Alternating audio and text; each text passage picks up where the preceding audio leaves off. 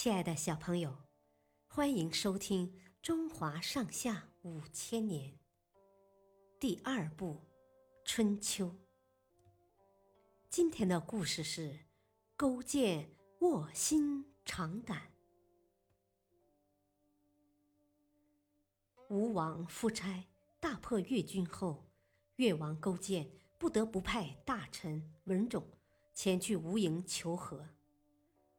文种打听到吴国大臣伯嚭是个贪财好色的小人，便私下里给伯嚭送去很多美女和珍宝。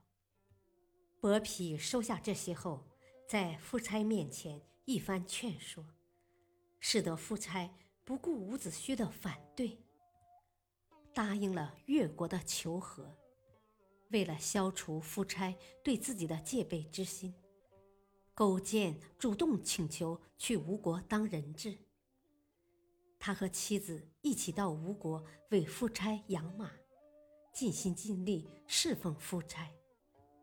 三年后才被放还归国。勾践回到越国后，下决心要报仇雪耻。为了不让自己贪图眼前的安逸，忘记过去的耻辱。勾践在房间里挂了一个苦胆，每次吃饭前都要尝一尝它的苦味。他还把床上的席子撤去，铺上柴草，每天就躺在柴草上睡觉。勾践还经常到田间拉犁耕种，让夫人自己动手织布。他还鼓励生育，以增加人口。连续七年不收税，以发展生产。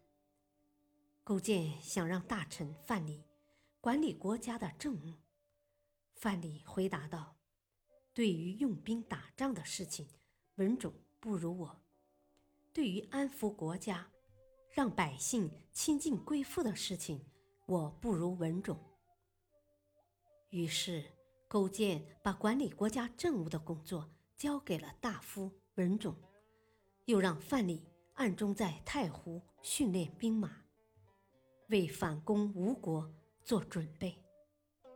就这样，越国的国力渐渐强盛了起来。小朋友，今天的故事就播讲到此，谢谢收听，再会。